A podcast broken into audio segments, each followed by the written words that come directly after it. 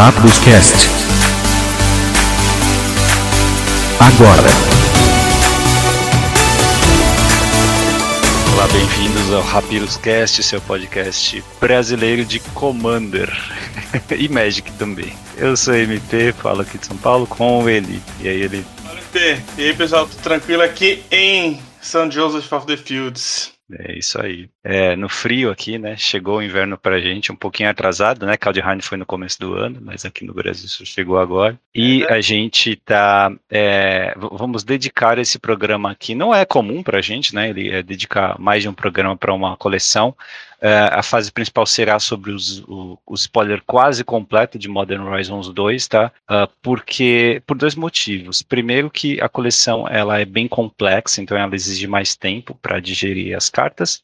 Uh, e para analisar né, a variedade de mecânicas e impacto em formatos já eternos, Uh, e outro porque veio muito spoiler em uma única semana. Então seria um pouco. Ficaria muito incompleto, né? Muito incompleto é foda, né? mas ficaria é, incompleto. Ficaria uma análise bem superficial se a gente só falasse aí meia dúzia de cartas na fase de manutenção. Então, se você tem acompanhado os spoilers até aqui, né? Tem visto vídeos e análises, eu convido a ficar para a fase principal também, porque a gente teve um pouco mais tempo para analisar uh, e a gente vai dar a nossa perspectiva né? Falar também de é, questão de preço, questão de formatos, às vezes, que o pessoal mais mainstream não cobre, tá? Então, estão todos convidados aqui. Uh, e quem quiser falar com a gente, o e-mail é hackdoscast.gmail.com, Twitter é arroba hackdoscast. Lembrando que a gente também tem canal no YouTube, Facebook e Instagram, tá? Instagram teve um sorteio lá que foi só, só pelo Instagram essa semana, apesar de ter avisado nas outras redes sociais, mas as 20 primeiras pessoas que comentaram lá ganharam código de booster no Arena. Uh, e por que Hack dos Cast mesmo? Ele... É QBR. Aí, bem lembrado. Tivemos uma, um feedback do Thiago sobre D&D. Ele disse que na quinta edição, Ranger é chamado de patrulheiro. Tá, tudo bem. Eu, eu não, não teria adivinhado isso. Acho que caçador é mais. Deve ser por causa do, do, do Tormenta. Caçador tá mais na minha cabeça. É, é que o, o Ranger, ou Ranger já em português, né? No, no, durante muito tempo do DD não tinha tradução, né? Então você tinha é, mago, guerreiro e ranger, sabe? Não tinha, não, é, não precisava de uma definição em português para explicar o que, que era. Pelo menos quem jogou RPG acho que vivenciou um pouco disso, né?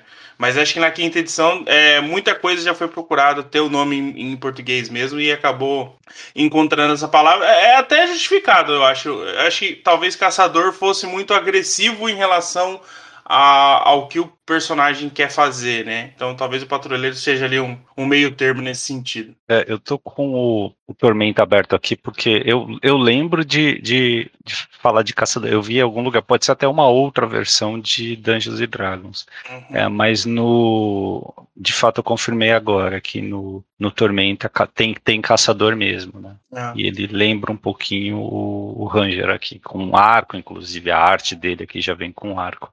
Mas, enfim, obrigado, Thiago. É, o Tony no Insta ele agradeceu, né? Às vezes a gente ganha aqui uns agradecimentos. Pô, obrigado, ele foi bem, bem gentil, né? Pô, obrigado por é, pelo, pelo prêmio, né? Ele acho que ele ganhou um código para os seis boosters, não lembro alguma coisa. Ele também disse, pô, obrigado por manter a gente informado aí toda semana uh, por soltar podcast toda semana e manter a gente informado tal. Uh, é legal, é legal saber disso que o pessoal aprecia o trabalho, porque o público do Magic não é como qualquer outro, né? Mas é um público mais bem informado. E é legal essa, essa gratidão aí quando a gente recebe mesmo. É, e eu acho que é bom falar para vocês também, porque eu não falo às vezes em off, né?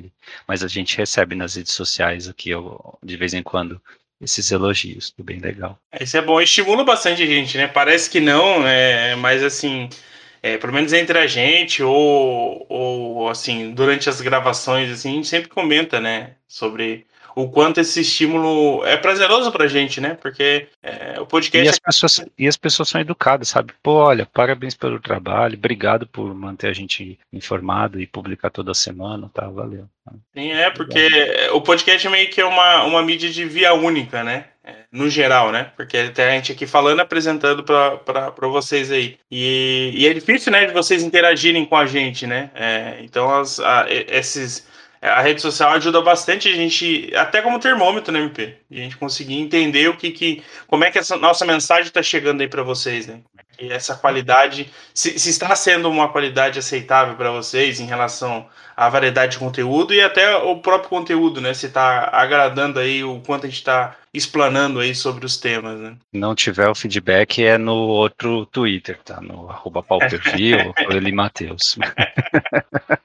É, o MTG Old But Good, que é uma boa conta no Insta também, tá? Old But Good, então já diz aí, pessoal que joga é, Legacy pré-modern, né? Tem umas coisas legais lá nas fotos que ele posta. É, ele confirmou pra gente o combo do Dragon Store com Iron Crag Fit funciona assim, viu ali? É aquela Uhum. questão da mágica ir direto pra pilha, você não casta, né? Então tem até já gente que, agora que saiu é, a, a, a Historic Anthology 5, né, já tem gente postando deck com esse combo, com decks de Dragon Storm no, no, no histórico, no, no Arena, tá? E funciona assim. É, até tinha esquecido, mas tem uns bons dragões, uns bons combos aí dentro do, do histórico, que já dá para matar com três ou quatro dragões, tá? Acho que a Latilis e o aquele dra- dragão que é um pandemônio, na verdade, que qualquer bicho seu que entra vai causar dano igual ao poder dele em qualquer alvo. Uhum. Então, esses dois aí já ajudam bastante a, a combar. Mas ele, ele, inclusive, mandou uma foto de um pet deck dele do- no Legacy, que é exatamente Dragon Storm Combo com é, vários rituais Iron Krog Fit. E a lista dele, ele dá pra comprar no primeiro turno, cara. Ixi, aí, aí é delícia, hein? É, porque no, no Legacy pode, né? Você tem Heart of Uhum. Flame na 1, você tem o, é o Pirate que, que tem é, aquele de, de Kamigal, que eu esqueci o nome, né? Aquele que tem Arcano. É na- no, com custo 2, depois o algum outro ritual que você, queira e por fim a Sifin Song, né? Uhum. E aí, por fim, o, o Dragon Storm com as nove manas e você comba buscando. Eu esqueci os dragões que ele usa, mas é, são. Ah, é, não, já mas é aí pro- né? pro Três ou Legacy quatro vai no ter- Legacy, é. Vai ter a opção bem mais é, forte, né? Aí você tem, tem, um- tem uma história de dragões aí pra conseguir castar, né? Você sabe qual, quais, qual é o dragão original? Qual é o combo original que foi? Acho que foi até campeão do mundo, né? Um de Dragon Storm. Você lembra qual? Oi? Não, não lembro. É o que entra em jogo e distribui 5 de dano, Bogardan Hellkite. Hum, Porque esse é mais direto, né? Ele Sim. entra e é, você dá 5 no oponente. Então tem como dar 20 de dano em um, de uma só vez, né? Uhum. Era assim. Tinha também dragão, é, acho que é dragão caçado, né? Aquele que põe as fichas pro adversário, mas tinha porque ele entra com, acho que é 6, 6 ímpetos, se eu não me engano. Então tinha esse aí também. É um jogador bem conhecido, acho que foi campeão com o Dragon Storm, não é? Não, é um jogador japonês. Inclusive não foi bem visto na época por alguns prós, porque o deck se autopilotava, não era bem uma disputa de, muito de habilidade, sabe? Teve essa, essa parte assim na época. Ah, mas é, então acho que eu vi algum vídeo de alguma partida famosa que tinha um jogador conhecido com Dragon Storm, então. É, eu lembro lembro. bastante. Lembro bastante. Assim, eu sei que outros jogadores levaram, mas quem foi campeão mundial não era muito conhecido na época. É, e tem isso, né, também. Do, tem, é, algumas pessoas não gostam porque o deck se autopilota. Eu acho que né, tem varia de partida para partida. Hoje o Magic está mais complexo, mas é, até por ele né, ter essa linha direta de jogo, basicamente é um deck né, linear, ele é interessante. Acho que ele atrai jogadores mais novos, né? Porque é um combo legal de fazer também. E mata com Sim. dragões. Sim. É, garanto que fazer o combo do Dragon Storm é muito mais interessante do que o combo do Tibalt que a gente encontra no Arena. Você tá de saco cheio nele. Nossa, que deck ridículo. Não, e é, É. fácil, é fácil saber quando a pessoa tá com esse deck, porque ela é, sai ligando a, a 3 e concede, sabe? Você não precisa nem ver o deck pra saber que deck é. É verdade, é verdade. É, é, eu já ganhei várias partidas porque a pessoa me ligou até uma Sim, carta. sim. e desistiu. Direto Também acontece isso. Quando a pessoa não liga tipo a 4, é, sai com, Tiba- com a carta de custo zero e o Tibalt na mão e ele falha. Também é bem bonito de ver. Verdade. É, bom, e eu acho que é isso. Só falar pro pessoal ficar de olho aí nas redes sociais, porque vai ter mais código do Arena aí pro pessoal. Os próximos serão ah, provavelmente ah, estéticos, tá? Mas, enfim, de graça até ônibus errado. né? Ah, sim, com certeza. E o quiz da semana, que eu nunca esqueço, né? É, nos primeiros anos do Magic, duas cores tinham pingers, sabe? Criatura que você vira e causa dano em qualquer alvo. Quais eram essas cores? Resposta lá na fase final. Notícias da semana, artigos e tudo que você não teve tempo de ler. Fase de manutenção. Pra começar com os finados aqui, né? Normalmente os. o, o, obituário vem no final do jornal, né? Mas aqui vamos começar no começo. O Magic Legends, aquele jogo que nós falamos, né? Só porque a gente falou no programa passado, saiu uma matéria que eu acho que foi comprada, né? No, na, na Tecmundo, é, falando do hypado free-to-play Magic Legends que ganhou uma nova classe, né, que é a Piromante. Na verdade, eles é, programam esses essas pequenas atualizações, né, que eles vão expandindo o final do jogo, né, agora abrem novas áreas com novos níveis, nova classe e tal. É, isso é normal nesse tipo de jogo. E essa matéria aqui fala do, do jogo, classifica o jogo como hypado, é, apresenta um trailer aqui da, da classe, fala que abriu o quarto ato, tá, que vai estar disponível aí em Xbox One, PlayStation 4, é, mas sei lá, acho que para mim parece... Meio forte, né? Meio forte. Parece forçado isso aqui, porque o jogo de fato está com menos de 10 pessoas acompanhando na, na Twitch, tá? Parece que milhões até eu né, perguntei aí para um pessoal e não tem ninguém mais animado com esse jogo, não. É, e a sensação é aquela de que realmente passou a oportunidade. Sim, é. A... O jogo tá pelo menos, sei lá, uns 5 anos atrasado em relação a, ao movimento né, do, do mundo de jogos. Né? Então. É. complicado, né? E é, hypado foi forçado essa. Acho que nem quando saiu ele tava tão hypado. Tinha muita gente querendo entender como é que. Quando, acho que quando a notícia saiu, a galera ficou mais é, movimento, mais hypada, né? Do que necessariamente quando saiu o jogo. Mas acho que é, é para pensar, né? É um jogo de Magic, né? Mas aí viu que ele acabou não trazendo nada de novo, né? Acho que a gente elencou algumas coisas que ele, que ele faz aí e acaba não inovando muito, né? Pelo menos ele tem a desculpa de que ainda está em beta, né? Em beta aberto. então ainda dá para mudar tudo, né? Mas é, é triste de ver. Mas enfim, falando em novas coisas, a Wizards registrou novas trademarks, novas marcas, né? Uh, e uh, uma eu acho que foi um re-registro, porque é Teros, uh, e uh, provavelmente Teros, a primeira Teros, é só Teros, né? Então deve ter caído. Mas tem uma nova aqui chamada Gold Box, cara. Eles registraram em três instâncias aqui, agora em 2021. As, as únicas duas marcas que ela, que ela registrou em 2021, Teros e Gold Box. Só que é um registro da Wizards. Então não sei se uh, é referente a Magic ou D&D ou outra propriedade, tá? A questão é que são três registros para Gold Box, uh, incluindo aqui um deles é para brinquedos, é, RPG, board game e é, card game colecionável, tá? Até figurinhas de ação tem. É, também o mesmo registro vale para é, jogo interativo multiplayer online e jogo virtual. Tá? É, é, jogo de console também, jogo de computador, tá? E conteúdo uh, uh, baixável, né? Conteúdo adicional baixável. Então, não sei se uh, é, por exemplo, uma extensão do, do Secret Lair para o mundo virtual, né? Talvez um, um Secret Lair especial para Arena e Mall, ou se é algo mais amplo, assim, porque até contempla até figurinhas de uh, figurinhas é, miniaturas, tá? board game também. Então, é, palpite ali? Nenhum, cara. É muito amplo isso. Pois é. Mas é go, go, Gold Box não é como Teros, o nome de uma coleção, né? Deve ser o nome de algum, algum guarda-chuva de produtos como é Secret Lair, é o que eu imagino.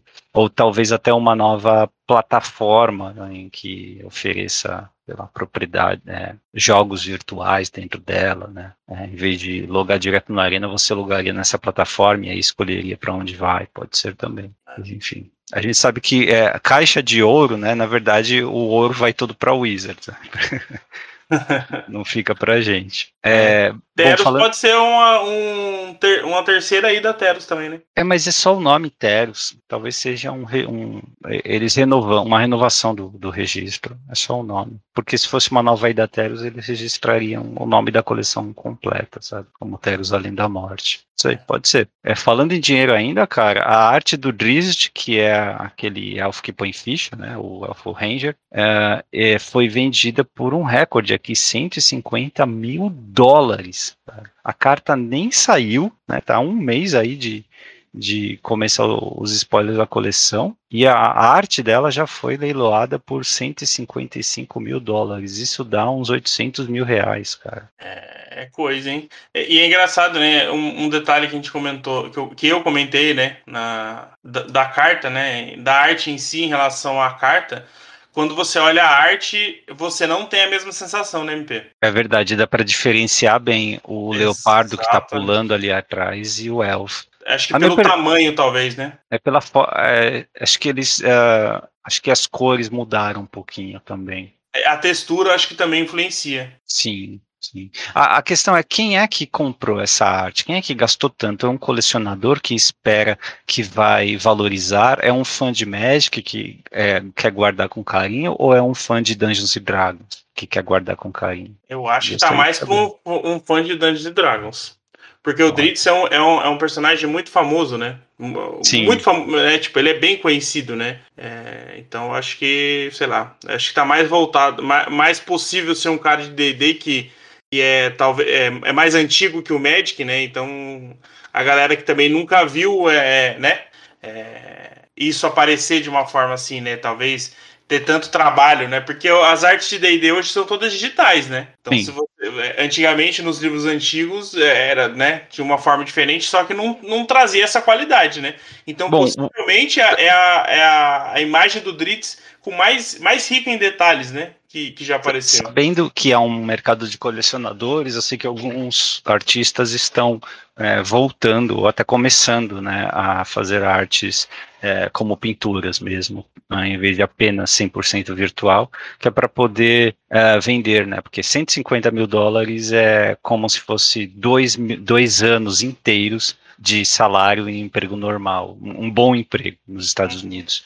Né? Então, para eles vale a pena sair completamente do virtual e para uma arte ou outra é, fazer em pintura, aqueles que dominam né, a, a, técnica para fazer. Uh, Ainda mais a... sendo oficial, né? Ainda mais sendo de um personagem de forma oficial é, solicitado pela empresa dona da marca, né? Então, isso faz também diferença, né? Exato. E, e há um tempo atrás, lá em abril, é, o pessoal estava discutindo, né, a questão de remuneração de artistas, contratos, como é que fica. Tem uma conta no Twitter, o Mus, que é, ele já assessorou artistas nesses, né, nessas negociações, né, e tal, uh, e ele postou aqui, né, é, uma, uma estimativa, né, quanto que cada empresa paga por arte para os artistas. E, e, a Wizards, né, no, no, Magic, é uma das que mais pagam, né? Para dar uma comparação aqui, D&D vai te pagar 500 dólares por personagens. Magic vai te pagar entre mil e três mil dólares por carta, tá? Não importa, acho que quanto a carta vende. Então, mil, mil a três mil dólares por carta. O Artifact, aquele jogo que morreu... é, que agora... jogo que morreu, né? É, então, que agora tá de graça, inclusive, na, na Steam, né? 2 mil dólares por carta. É a mesma coisa que a Wizards, né? O Hearthstone é aquela média também, 1.500 dólares por carta. Uh, e a Riot, a Riot é o que? É do League of Legends? É, né? Legends. É, entre 3 e 10 mil dólares. É a campeã aqui. Tá? 3 e 10 mil dólares por arte. É que é. talvez o do, do, da Riot ele exige um pouco mais, né? Porque aí o personagem vira 3D, né? Então talvez exija um pouco mais em relação Não, ele, a. É, bom, ele coloca aqui quanto que cada um paga pelas ilustrações, tá? Uh, eu imagino que esse caso aqui seja do Legends of Runeterra. Esse jogo é de card game, não ah, é? É verdade, né? A Riot também é verdade. É, mas é, eu não sei quanto tempo um artista do nível do Magic leva para fazer uma arte, mas receber mil dólares por uma arte significa que ali no mês ele vai ter que fazer o quê? Uh, duas a três cartas, no mínimo, né? É, se ele fosse 100% dedicado ao Magic, eu acho que sim. Mas se a gente for pensar em volume de cartas, é, a, sei lá, a pessoa teria trabalho para fazer. É, eu, eu, nunca parei para fazer essa conta, talvez um dia até vale a pena fazer.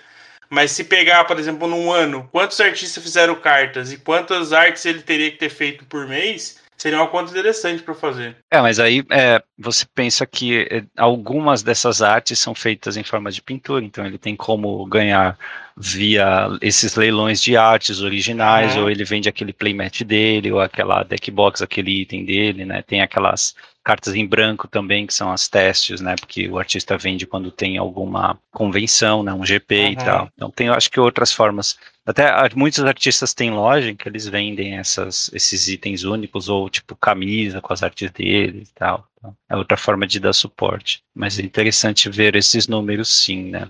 É, ainda falando nisso, né, pensando em valor de arte, né, alguém aqui no, no, no Reddit uh, estimou, a, a, através de diversos dados, uh, quanto que é a, a o lucro da Wizards por produto e também por é, qual é a print run da, das coleções, né? Tem algumas críticas ali no, nos comentários que eu vi, mas é, é curioso que venda de deck box, de, de deck box, olha, de, de box de, de coleção né? Se você somar todas as coleções em um ano, todas as coleções normais do, do standard, né? elas dão ali, é, mais cada uma daria mais ou menos o que vende um Secret Lair em termos de, de lucro. O, o, um Secret Lair, não, os Secret Lairs, né? que são é cerca de 100 milhões de dólares cada uma. Então, achei curioso. Eu não vou detalhar aqui porque para a gente não importa, ninguém aqui é acionista da Wizards e é só estimativa de números, né? mas é curioso ver isso. Uh, que mais? Uh, vai ter um Pro Tour de Strixhaven, sabia disso? Semana que vem? No próximo Não. fim de semana? Não tinha a mínima ideia. É, dias 5, 6, 7. e, vai ter brasileiro participando, né? 4, 5, 6, né? Isso, sexta, sábado e domingo, né? 4, 5, 6. Vai ter brasileiro participando, vários, né? Além do PV, do Jaba e do, do Bertu. Você tem outros aqui, eu vou deixar o link da, do artigo da Liga Magic, em que eles explicam, inclusive vai ter transmissão da Liga, vai com comentários sanduíche, do Patrick Fernandes, do Juliano e do Rudá.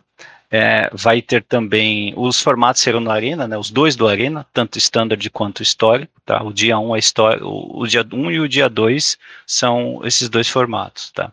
É, e o top 8 é histórico. Uh, mas tem, deixa eu ver, um, dois, são quantos? 13 brasileiros aqui, tá? É legal. O pessoal que se classifica, por exemplo, através de Magic Online e Arena, tá? Um deles, é a única brasileira que ia participar desse Pro Tour é a Marcela Almeida, tá? Marcela que já participou aí de alguns GPs, né? A gente conhece ela. É, uhum. E o, o Saporito também vai, né? Então, é, torcendo aí, né, para ter uma brasileira lá, lá em cima no, no top 8. Uh, mas é isso. É, quem quiser acompanhar, então, né, no próximo fim de semana, 4, 5 e 6. Falando em liga, ele tem um artigo novo seu sobre Pauper, tá? Não é, não é sobre o impacto de novas cartas, o spoiler não foi completo, mas é sobre combo. É, então, é, uma das, das coisas que a gente é, tem visto acontecer bastante no, no Pauper é que os agros têm perdido cada vez mais espaço, né? Hum. Então, eles tá, estão sendo sufocados aí pelo, pelos decks mid-range, né? Com é, remoções eficientes, remoções que fazem mais do que 2 para 1. E isso tem atrapalhado bastante que os decks agros consigam ter algum resultado relevante, né? Então, uma das saídas encontradas por alguns jogadores é usar decks combo. Então, Strixhaven trouxe o primeiro dia de aula, né? E com isso um novo combo surgiu, né? Que é o Hack dos Goblins né? Que você aí comba aí com Goblin Pútrido, né? E, e aí você consegue é, criar N é, infinitas cópias, né? infinitas entre aspas. É o esquema né? do, do persiste, sacrifica Isso. bicho com persiste é, e tal. É. é. até interessante que depois eu vi ali nos comentários, eu ainda acabei nem respondendo, é, sobre a atualização. Teve uma pessoa que perguntou que não tinha entendido. Lembrando que quando uma criatura recebe um marcador menos um, menos um e um marcador mais um, mais um, eles são anulados, né? Então por isso que a, que a habilidade funciona de forma infinita, né? Então você consegue uhum. fazer N vezes aí. O primeiro dia de aula, ele coloca marcador, é uma mágica que diz quando uma criatura entrar em jogo esse turno, né, é, você põe marcador nela, mais um, mais um. Uhum. Aí você sacrifica algo com persiste, volta, volta normal, sem marcador, então você pode sacrificar infinitas vezes. Se você tiver um trigger de ETB, já é, tem um combo infinito, né? Sim, e aí tem as saídas aí para poder tirar vantagem né, da, das entradas. Você pode gerar mana infinita com o Prospector de Skirk, é, você pode fazer um Goblin gigante com o, o, o tobogonista, né, o Sledder. É, você pode usar a, a, mana com o piromático, né? Que é uma mágica aí de. Aqui eu não lembro originalmente de onde é, aqui é a versão que aparece é de Dual Deck. Que ela é, tem replicate, né? Então você copia é um Storm que você paga, né? Então você consegue causar é, o, o, suficiente de dano no, no, no, oponente, né? Então, assim, o deck tem várias saídas, né? Que todas é, giram em torno aí de, de do Goblin Pútrido, ou para você gerar muita mana, ou para você criar um, um, um, ataque muito grande, né? Então, o deck é, relativamente é bem equilibrado, né? Você consegue aí é, ter algumas formas de recuperar o seu, as cartas do, do combo, de buscar com a Matrona Goblin, por exemplo, né? Então, ou, ou ele é, persiste não é, é opcional, não, né? Uh, não, não é opcional. Tá, uh, como é que você para o combo no Magic Online? Ele. É que na verdade você tem que sacrificar a criatura, né? Ela não vai morrer sempre, né? Você tem que sacrificar ah, é, ela. É, aí, aí é o tipo de deck então que você tem que tomar cuidado com o clock. Sim, com certeza. É que, tipo assim, né? É, é, é, aquele deck que você junta as peças e espera um momento, espera uma janela, né? E aí você vai pro all-in. É mais ou menos assim que funciona. Só que aquele deck que tem muitos cliques, né? Então você imagina que toda vez que você sacrificar, você precisa é, clicar e aí escolher. E aí, por exemplo, uma das versões aqui é, usa Viscera Seer. Então, toda vez que você sacrificar com ele, você vai ter que dar o Scry. Então é mais um tempo que você tem que fazer. Então, assim, é um deck é, complicado de fazer no Magic Online porque você precisa controlar, né? E, e, aí, por exemplo, se você usar o piromático, então você vai ter que ficar pagando o replicate, né? Então você vai ter que ficar clicando ali para poder pagar as manas, né? A mesma coisa com o prospector para gerar mana, né? Você vai ter que ficar sacrificando para gerar as manas, então, então assim, é um deck que você precisa estar tá treinado, né? Você precisa estar tá tá manjada a plataforma aí para fazer o deck rodar, né? É, você comenta no artigo aqui de vários decks combo, né? Como o deck de, é, de, de, barreira, cycling combo.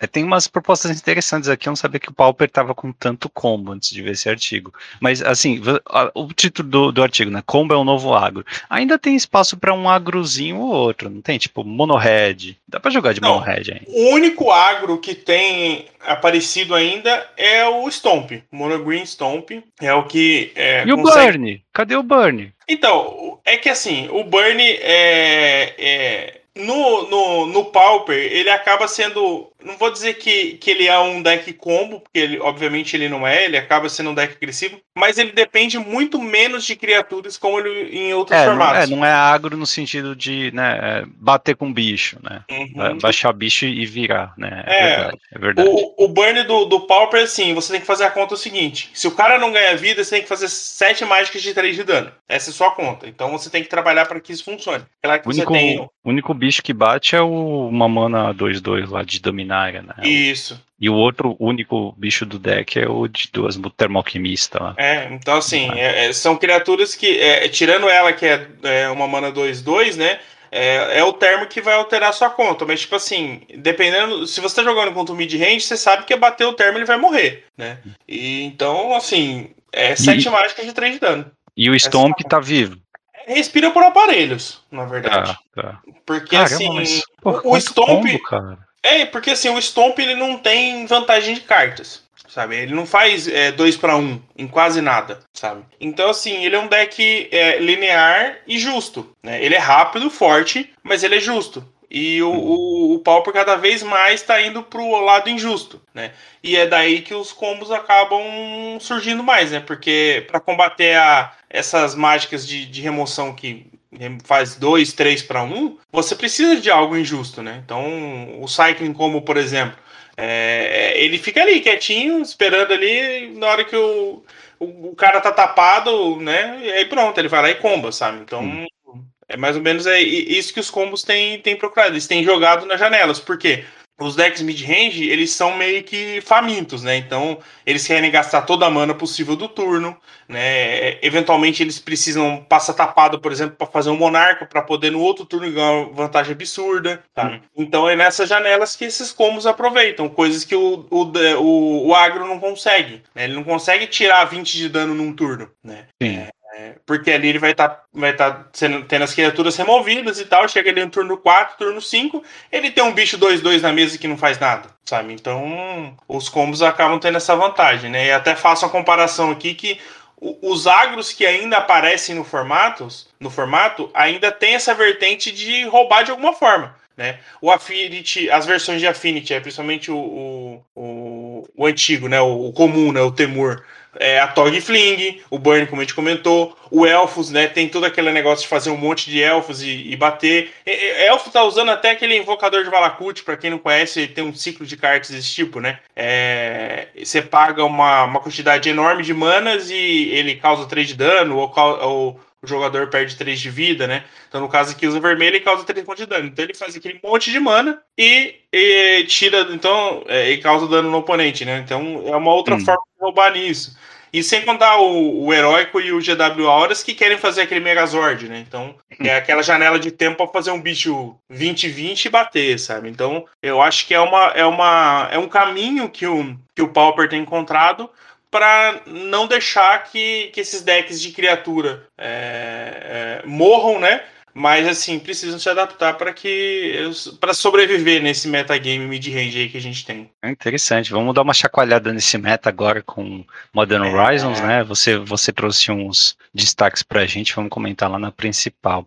É, passando para o digital agora, ele é, no Arena, tá Chupeta, olha só o nome do nosso do, desse episódio, né, Rápidos Cast, a gente tá falando de Chupeta. Chupeta volta em 4 de junho, tá, no Arena. Ele vai ficar um mês inteiro, tá, para você comprar e brincar. E como é que vai funcionar, né? Você vai pagar 2 mil de ouro, 400 gemas e vai jogar com o mesmo deck quantas vezes quiser, né? Lembrando que você junta, você escolhe ali, tem meio que um, uma, duas fases de opção, né, onde você escolhe dois decks para fundir em um, tá bom? Então, mais uma vez, eu volto a dizer que tá caro. 2 Kagoji ou 400 gemas é caro. É caro, é caro. Você joga quantas vezes quiser, mas não tem premiação, é só para brincar, né? É, então. É, a gente falou isso quando ele saiu a primeira vez e o pessoal volta com o mesmo erro. Eu acho que um, por, um, por, um, por um estilo de, de evento assim, cara, tinha que ser o, o metade disso, sabe? Eu acho para ser legal para quem joga. Tá? Ah, e pra... Você consegue de certa forma, farmar ali, né? talvez você não vai ter a mesma recompensa, né? É, porque eu não, eu não, lembro, acho que a premiação é. Acho que é só em carta, né? Cosmética, eu acho. Não tem premiação. Acho que ganha, é, sempre tem uma premiaçãozinha, eu acho, não tem? Um, ou ganha não, cosmético. Dessa vez o que você ganha é tipo a,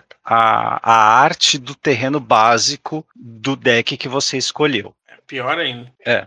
é eu acho que assim. É, eu entendo que você ganha as cartas, etc, né, por 2k gold e tal, mas assim, eu acho que poderia é, se fosse para manter nesse patamar, que desse alguma recompensa. Acho que seria um pouco mais justo. Quanto custa em gemas cada carta mítica? Existe uma relação dessa? Mais eu ou já menos? Vi uma, eu já vi uma conta dessa, cara, mas eu não sei dizer. É porque são 400 gemas e você vai ter acesso, dependendo do deck que você escolher, né, a uma rara ou mítica.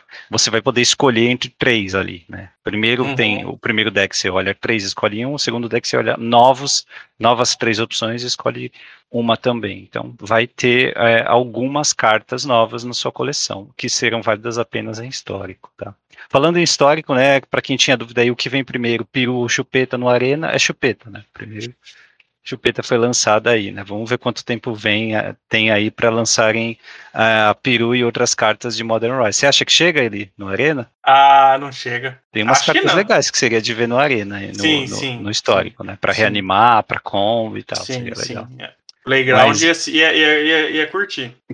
Mas vamos lá. É, o Draft Challenge foi um sucesso, tá? Aquele evento lá com premiação em é, é, Vale Draft, né?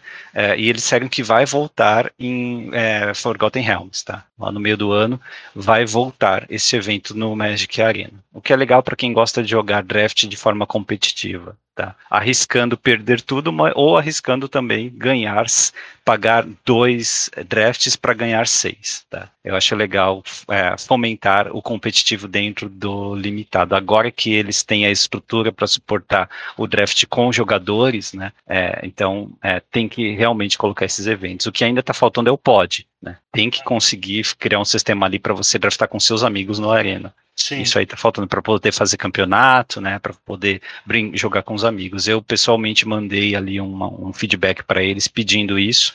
Vamos ver se tem. Eles já falaram, né, há um tempo atrás que não tem demanda para isso. Por isso escrevi o feedback, né? Então quem acha que gostaria de ter para fazer torneio para brincar com os amigos, é, escreve o feedback lá para eles. Tá?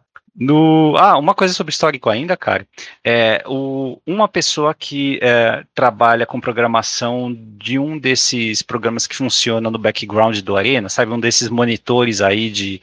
É, eu esqueci qual é o, é, o, MTGA Assistant, né? Que ele te ajuda na coleção, te ajuda no. Acho que no, no draft também e tal. Uhum. É, é, analisou o código do, da última atualização e viu que já tem aí é, algumas cartas alteradas que eles provavelmente vão uh, ligar, né? São estão adormecidas, mas eles vão ligar essas alterações quando vier o evento de Mirror Mirror no Arena, que é aquele evento em que eles vão é, mudar cartas banidas, né, é, para poder desbanir uh, durante, um, durante apenas esse evento, né, para poder ver como é que é, o meta do histórico vai funcionar, tá? Então, algum, ele postou aqui, vou deixar o link para quem quiser ver todas as mudanças, mas, por exemplo, o que para Wizards é o campo dos mortos corrigidos, tá? ele agora é lendário e os uh, zumbis entram em jogo virados. Olha o tamanho do nerf, cara. A diferença é muito absurda, né? Muito grande, muito grande. Fogos da invenção?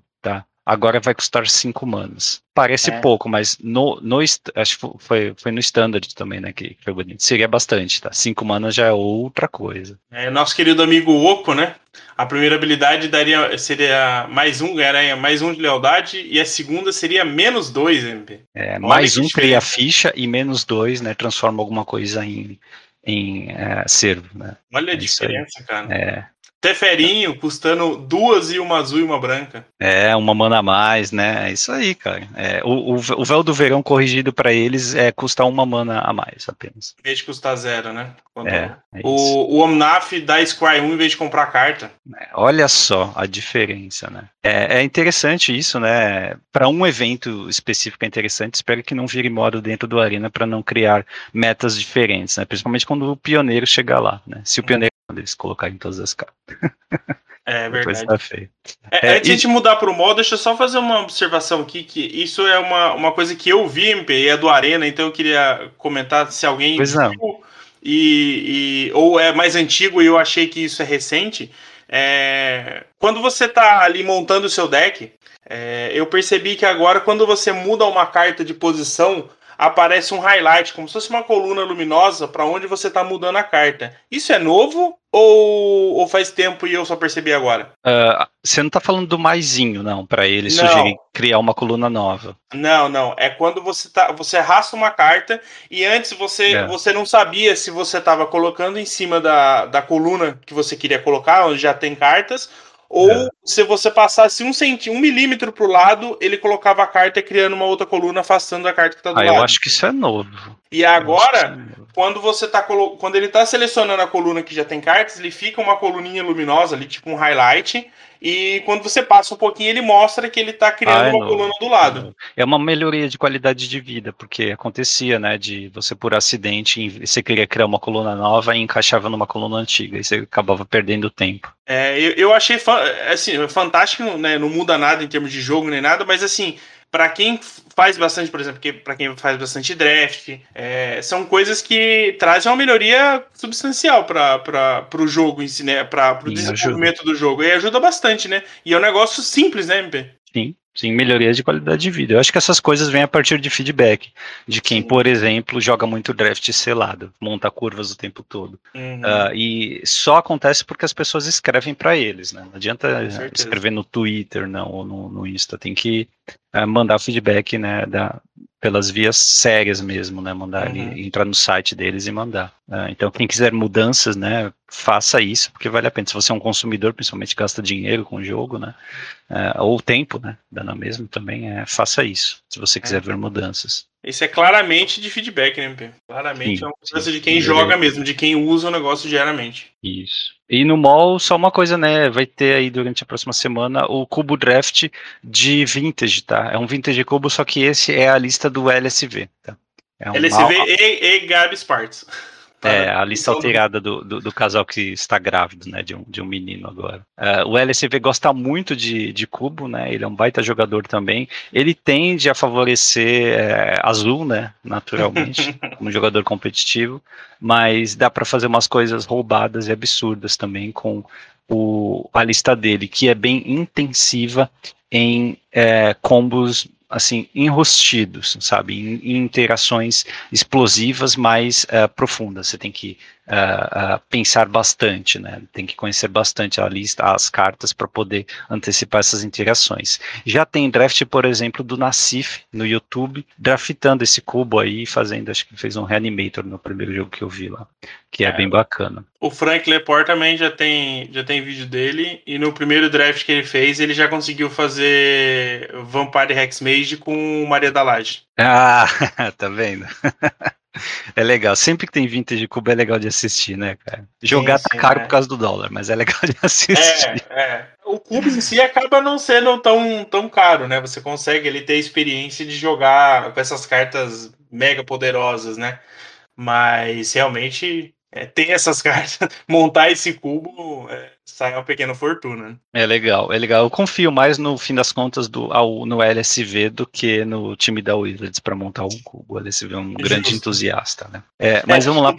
O, o, o, não, você falou de, de monoblu, de, de decks azuis, né? Aí o, uma das pessoas no, no chat do Frank falou assim: como é que é um, um cubo do, do LSV e não tem só deck monoblu? pois é, ele é bem conhecido por isso preços e tendências. O mercado do Magic. Aqui, no Hack dos Cast. Agora sim, a fase de compra de novo, um alerta aqui do Saffron Olive, né, do MTG Goldfish, que rastreia as mudanças nos preços das cartas no mercado norte-americano. Uh, e ele reparou aqui que conforme esquilos foram sendo spoilados aí para Modern Horizons 2, né, é, o preço de algumas cartas clássicas de esquilos, antigas, que não voltaram, né, por exemplo, o, o, o é, Eremita Demente, né, lá de uma rara de Legado de Urza, se não me engano está na lista reservada, Uh, ele, ele e outras cartas também relativas a Esquilo subiram cerca de duas semanas antes do início dos spoilers, tá? Isso é muito conveniente, né, para quem deu esses buyouts ou para quem simplesmente tirou do estoque ou elevou os preços, né? Então é óbvio que é um sinal aí de, é, de insider trading, né? Ele até fala uhum. que acha que talvez não seja nada nefário, né? Que, porque é, houve dicas de, de que haveriam esquilos, houve especulação antes, né? Principalmente nessa época aí. Mas eu acredito que para você colocar o seu dinheiro a ponto de provocar uma grande alta, por exemplo, o Eremita saiu do ano passado, você conseguia por 30 dólares em média, né? Durante os spoilers já estava 100 dólares. É. É, eu acho que é, é, mais um sinal de insider trading, que a gente sabe uhum. que existe. Então, se, se, aconteceu em outras ocasiões, por que, que não aconteceria aqui? Né? Insider trading, para quem não sabe, é a ideia de que tem alguém com informação antecipada do que vai acontecer em coleções. Né? É, não, lógico, sempre vai ter alguém porque alguém participou do, do design, mas é alguém de mercado né, com informação antecipada e que utiliza essa informação para poder manipular o mercado, ganhar em cima, né? Compra a 25 e vende a 100, por exemplo. É, isso é triste, né? Mas assim, infelizmente é algo que acontece em todos os tipos de mercado, né?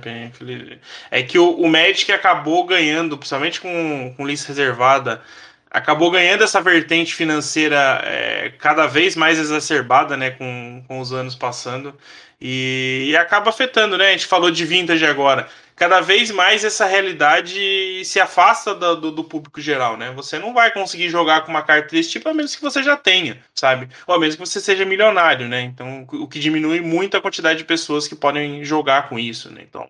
Da, é, o Eremita Demente está chegando aí, viu? Ele sim faz parte da lista reservada, né? Já falamos aí, né? Ele está é, cresceu ali no, no TCG, tá, passou de 110 dólares preço médio, e a FOI você nem queira saber, tá? FOIs da lista reservada com o frame antigo são coisa absurda, tá? Por causa do Eremita é bem mais do que o dobro aqui do preço dele, que é como se antigamente passava as cartas, né? Ah, se a foil custa o dobro, né? No caso dessas de lista reservada e frame antigo, não é assim, tá? Nem Só mesmo que não, ter... não, seja lista reservada, tá? Assim, foil de frame antigo, uh, da época mesmo, tá? Não, não respeita mais essa regra há muito tempo. É, só para vocês terem uma ideia, uma Damage no Brasil tá 144 reais, é a, a normal, claro. E a foil a, mais. A, a, a, danificada. Tá. A danificada. E uma foil SP é, tá R$ 3.600. É, aí é, aí é para colecionador só, né? É, então. É. Mas enfim, né, nós temos outros spikes aqui, né? Por exemplo, uh, tem o. Nós falamos do. Da, da, última vez comentamos Modern, do deck de Prowess, né? E uma carta nova de M21 que tá no Standard ali agora. Você pode abrir booster agora, é Storming Entity, né? O bicho 3-3 voa, que tem Prowess e tal. Aí você pode castar com 3 manas. Uh, joga Modern, né? No, no, deck de Prowess. E cresceu, cara. É, quase que 50%, né? Já tá 5 dólares. É apenas uma rara que tá hoje no Standard, né? Então, é, é, acho que tem expectativa do deck continuar jogando bastante no Modern, ele ganhou ferramentas novas, né? Mas é claro que outros decks também ganharam e até mais ferramentas, tá? A Sanity Grinding é outra carta que subiu, né? Seis vezes, cresceu seis vezes de preço em uma semana, está 20 dólares. Sanity Grinding é uma carta que nunca teve reprint, é uma rara de Eventide, três manas azuis feitiço, aí você revela as 10 do topo e é, para cada custo azul você, o oponente mila uma, tá? É isso.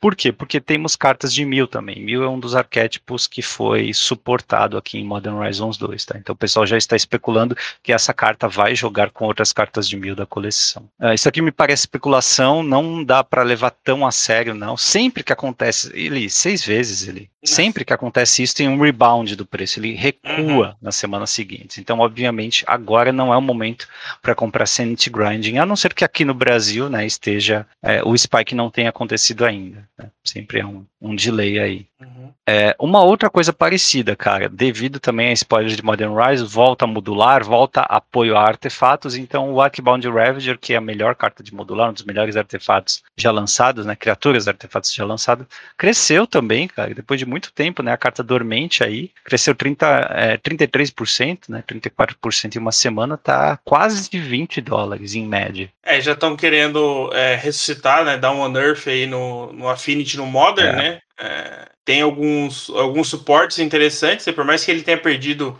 várias peças aí ao longo do ano, do, do, do tempo, né, dos anos, é, eu acho possível, talvez ele não vai ser, ser tão forte, não vai ser um, um tier 1, nem, talvez nem, nem 2, mas pelo menos você tem um esqueleto de deck aí, né? Exato. Uma outra carta, mesma coisa, né, também é devido a spoilers de cartas com suspend que não tem custo, como a Living End, por exemplo, né, em Modern Horizons 2, é, As Foretold, né, um, uma, um, um encantamento mítico de Amonkhet que nunca teve reprint, é, cresceu também, dobrou de preço em uma semana, está atuais o que 40 dólares em média, tá? Eu acho um absurdo. Né? Essa carta tá 40 dólares. A Moncat foi super aberto, lembra aqui no Brasil também. Foi até premiação de GP quando não tinha mais, quando a coleção não estava mais no standard, né? Bloco de Amonkhet. Essa carta não vale isso, mas ela tem o, o potencial de jogar Modern sim, tá? É, através de, de, decks de combo, com esses efeitos poderosos que foram lançados com Suspend, tá? Uh, então, quem tem essa carta guardada, aproveite, tá? Quem pretende aí montar deck de combo no Modern tem que acompanhar o S4 sim.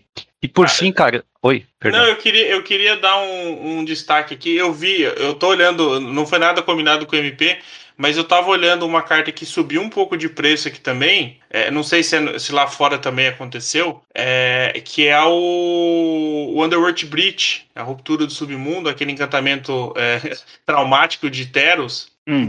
além da morte, né? É, ele, ele aumentou de preço. Eu vi uma galera vendendo em WhatsApp da vida, o pessoal é, atrás dessa carta. E, por exemplo, ela já está aqui, aqui no Brasil, já, você já está encontrando ela por 40 reais na liga. É, é um aumento Social porque ela estava próximo dos 10 reais. É, menos de 15 reais com certeza você encontrava.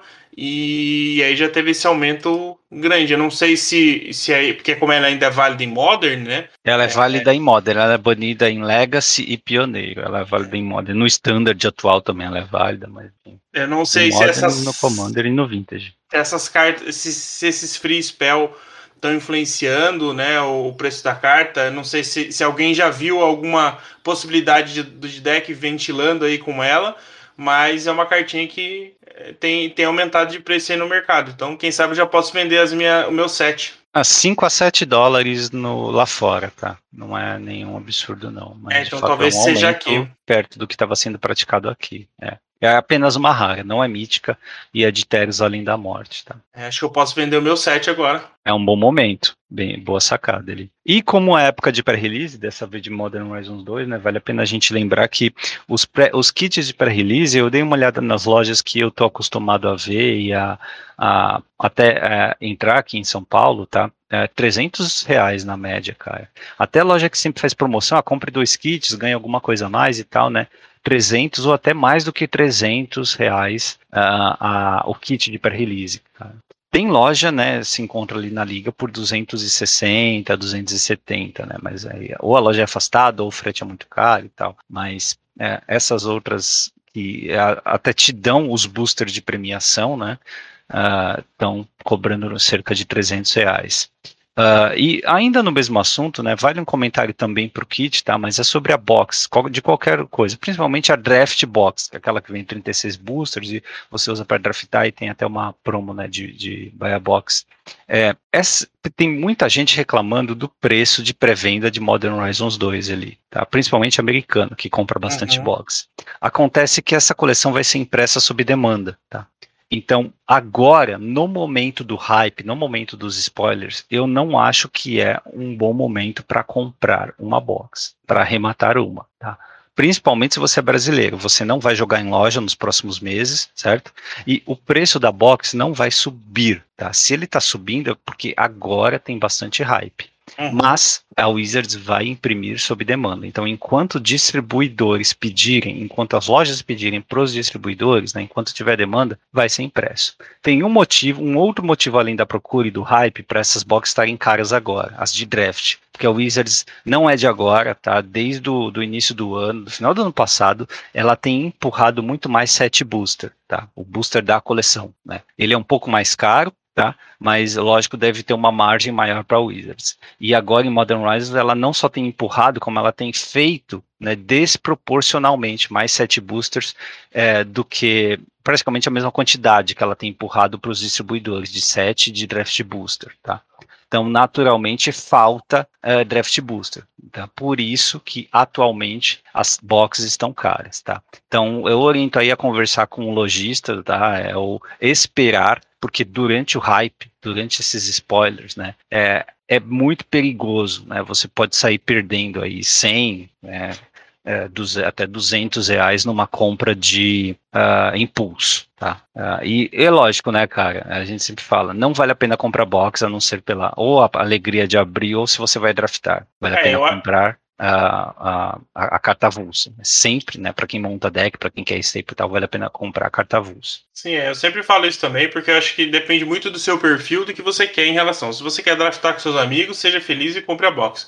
Mas eu acho que desses, dessas é, edições especiais assim, vale a pena você comprar quando anuncia, quando sai o primeiro anúncio lá de preço, né, se está dentro do seu orçamento, compre porque realmente até ser lançada e as primeiras caixas começarem a chegar, o preço vai estar tá salgado. É verdade, ali, é verdade. Quem comprou nos primeiros anúncios se deu bem. Sim. Assim que anunciou, assim que alguma loja abriu pré-venda, se você arrematou ali, se deu bem. Sim, Desde então só tem subido. Sim, e, e realmente tá, tá acaba é, tendo esse, esse hype é, que acaba afetando bastante, né, o, o, o preço, né? Deixa até até ia dar uma olhada aqui quanto que tá. Você chegou a ver quanto que tá a caixa? Não mudou muito do da semana passada para cá, tá?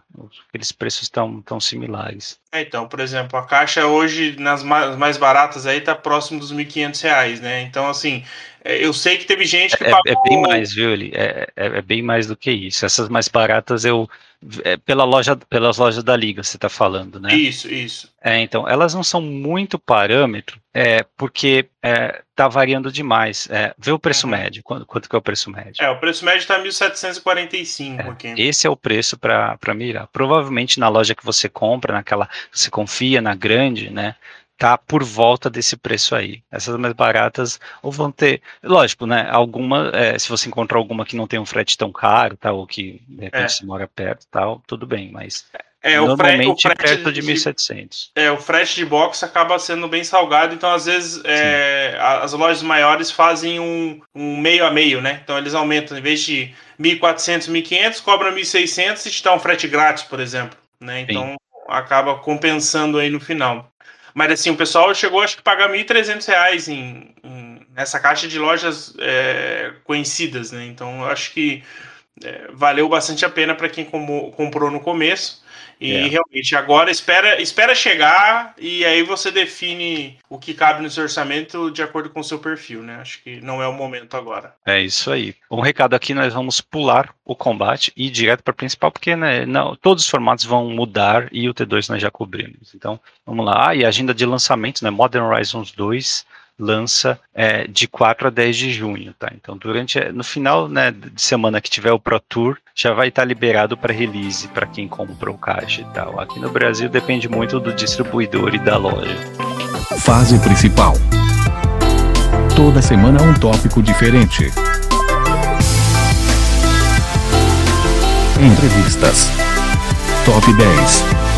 Histórias bem, Modern Horizons 2 é o 18º produto de Commander do ano, né? E tem umas cartas para Magic também, tá para Magic competitivo, né, para Modern. Tem uma outra para Modern, o que me impressionou, viu ele. Por mais incrível que possa parecer, tem. É, é, e eu acho que é legal a gente começar a falar dos reprints, então, né, as cartas que é, são válidas em Legacy, Commander e agora estão vindo para o Modern pela primeira vez. O Eli, vamos fazer a ordem é, que está aí no, no site, está começando do branco. Se você for olhar lá no final de cada cor, são os reprints tá? No uhum. final de cada cor. Então, por exemplo, no, a gente tem o ciclo dos selos, tá? O selo da força, da purificação, é, selo da remoção, né? Clássicos lá estão indo vindo para o Modern. No branco a gente tem confinamento solitário, um baita encantamento. Eles estão suportando o deck de encantamento com algumas cartas que a gente vê jogando até Legacy aqui, tá? E confinamento solitário é uma delas. Gostei de ver aqui. Espero que jogue no Modern porque é um deck eu, eu gosto. Eu tenho um dos meus decks hoje que eu guardo guardei desde a época antiga deck de encantamento. Não, não tem confinamento solitário, né? Deck de Auratog e Rancor, uh, mas é, é, é, um arquétipo que eu, que eu gosto, tá? É meio que controle, só que é um controle que não tem azul, né? É GW muitas vezes, compra carta também e tem a vertente de poder baixar um Oratog e Rancor também. Sim, é, e é numa hum. curva que ainda é aceitável no Modern atual, né? Sim, é, eu, eu não sei se vai conseguir é, jogar, né? Porque é, Modern tá bem rápido, precisaria de um encantador argotiano. Uhum. E Quem talvez, sabe, né? talvez até de uma alternativa ao, ao Top Sprawl, né? Talvez um, é um crescimento virente, né? Hum. É crescimento virente, é. Crescimento isso, virente. Isso. É, no azul a gente tem é, o, dois destaques aqui. É, Maravilha, tá? É, a gente até brincou, né? Eu falei na, da, das encarnações no, no programa passado, é, de fato, mas por enquanto é só Maravilha. Eu não vi Raiva, não vi as outras encarnações clássicas, tá? Ele só Maravilha aqui. Acho que não vai fazer muita coisa não, mas ela vem como rara.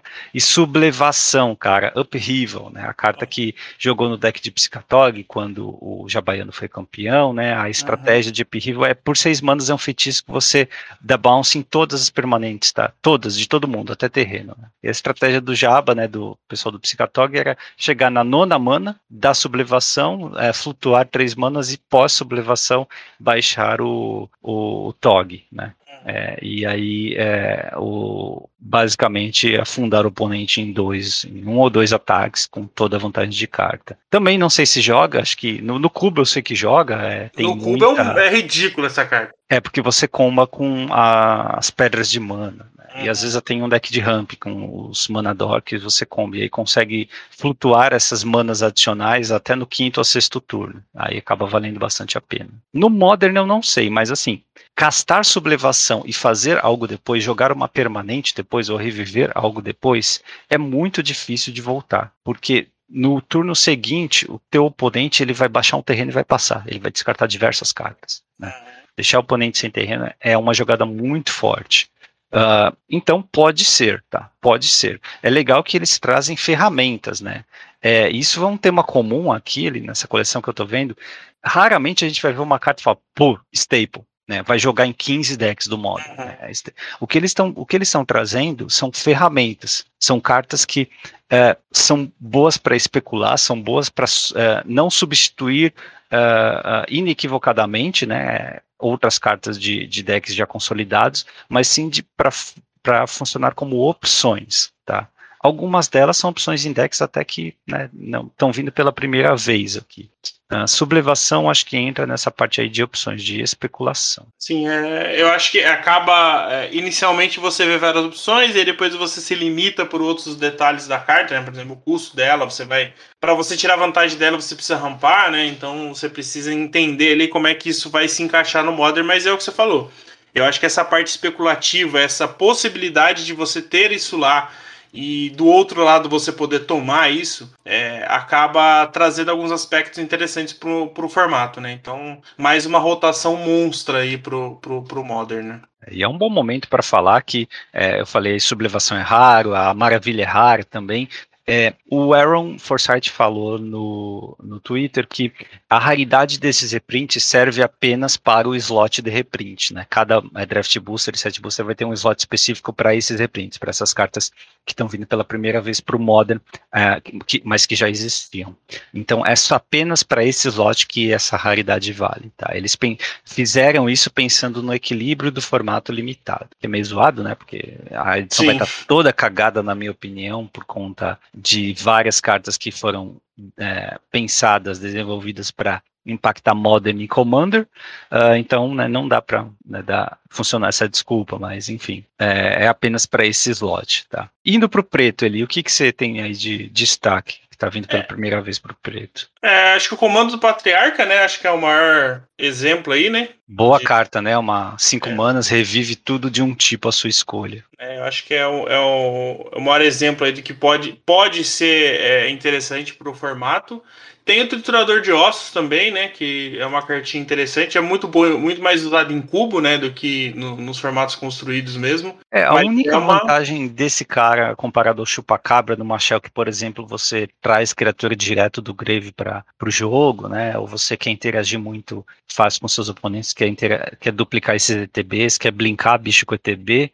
A vantagem do triturador é que ele pode ser reanimado com uh, desenterrar. Sim. Eu acho que é a única, mas ele, por exemplo, né, ele não destrói qualquer coisa como chupacabra. Então não é sei se ele vai ver jogo, mas é uma carta interessante e clássica também. Sim, sim, acho que é, é, é, mais, é o que você falou, é mais interessante do que talvez realmente útil aí, né? Eu uso no meu cubo, eu uso com uma proxy, mas se eu tiver contato com um desse, eu pego, porque agora vai estar tá é, disponível, né? Vai ser barato. No Modern, cara, no, no Modern, no, no, no, vermelho, né? A gente tem um dos maiores reprints até o momento, um dos mais impactantes no Recrutador Imperial, tá? Ele vem Sim. como mítico, uma carta que é, tinha um tabu muito grande, né? Porque ele era de Portal Three Kingdoms, depois ele voltou, quando que ele voltou mesmo? O é, Masters, né? Oi? Foi Double Master, não foi? Eu acho que foi. Foi num desses sets de reprint também.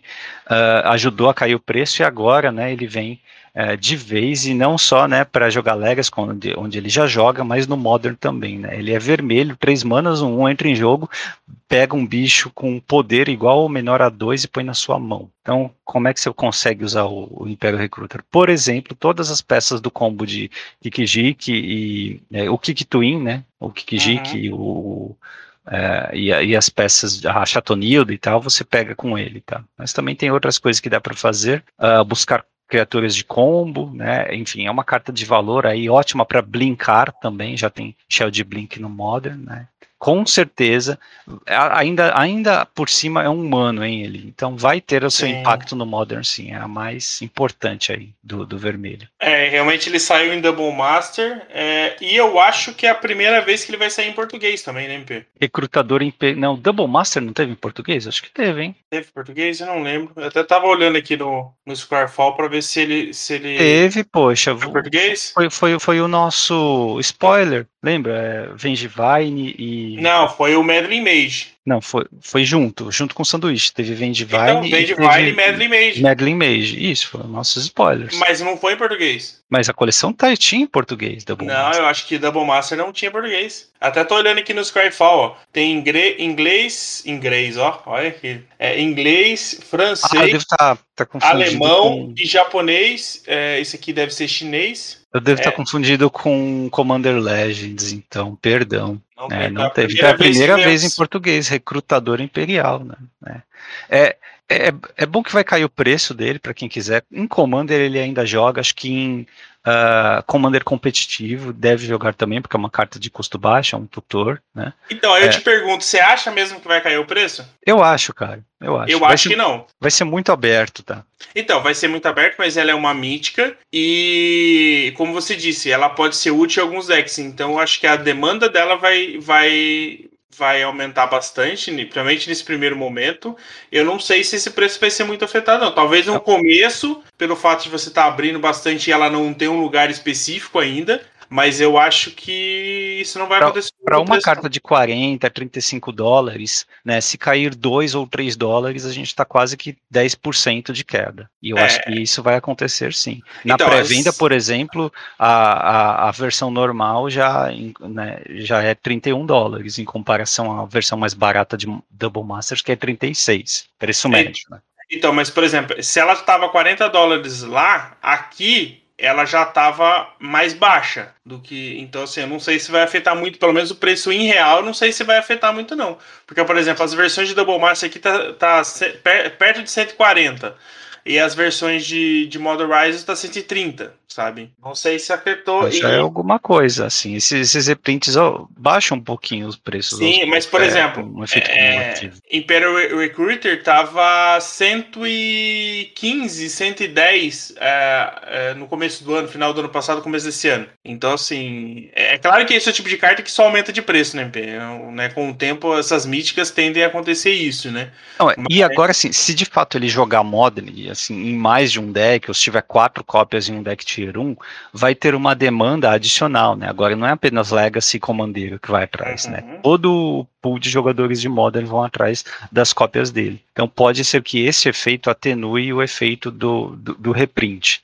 Mas mesmo assim, principalmente neste momento inicial, eu acho interessante correr atrás de, dessa carta, tá? É, eu acho Se tiver um deck que, vai, que usa 4 no Modern, o pessoal que não comprar agora, assim, no momento que está sendo aberto o booster ou em pré-venda, esse pessoal tá perdido, né? Porque só sim, vai subir. Sim, porque é, você falou um detalhe interessante, né? É, nenhum dos quase, quase nenhum formato é, que use ela vai quatro cópias, né? Então essa demanda pode afetar, até porque ele não é lendário, né? Então tende a ter quatro cópias dele no. Exato. No deck, ele é né? é um humano, então, hein? Ele é um humano. Mas é além dele, ali, a gente tem no vermelho Fenda de Chamas, duas manas, quatro em todos os jogadores, né? Isso aí jogava no meu Burn antigão, né? Não sei se vai ter espaço agora no Modern, mas enfim. É, Bombardeiro Goblin, que é um dos melhores saque outletes, talvez o melhor saque outlet vermelho, né, um encantamento de duas manas que sacrifica um bicho e causa um de dano em qualquer alvo. Ótimo se você fizer muitas fichas, né, já tem uma forma aí de é, dar dano no oponente ou de eliminar as criaturas dele. Uhum. Uh, e no vermelho, né, que é, normalmente o preto tem como fazer isso fácil também, mas o, o vermelho não tem de forma tão fácil, tão boa como essa. E, inclusive, comparado a saque outletes em forma de criatura, isso aqui por ser encantamento é resiliente, tá? Vem como raro, tá? Então, cuidado. E o Xamã dos Gorilas, que é bom para quem joga Pauper, mas no Modern não deve fazer muita coisa, né? Ele. É, na verdade eu ia falar até do. do é, o, o Gorila Xamã acaba que. É, pro Pauper é meio irrelevante, o valor dele né, não vai afetar muito. É, já então, tinha ele em português ali? É, eu acho que já. Vou até olhar aqui, mas eu acho que tinha sim. O, eu ia falar do, da Fenda de Chamas, né? O Flame Rift. É interessante porque pro Pauper ele já tava meio salgadinho pelo, pelo, pelo tipo de carta que ele é, porque é basicamente só o Burn que usa, então é, você não encontrava uma, uma, uma, Sério? Tava caro Fenda de Chamas? Não, caro pelo que ele é, sabe? Você encontrava ali uma cópia por 5 reais, sabe? Eu acho que hum, é, é, meio que caro para uma carta que, né, não, deve, não precisaria ser tão caro. Tudo bem que ele só tinha uma impressão, né, de Nemesis e tal.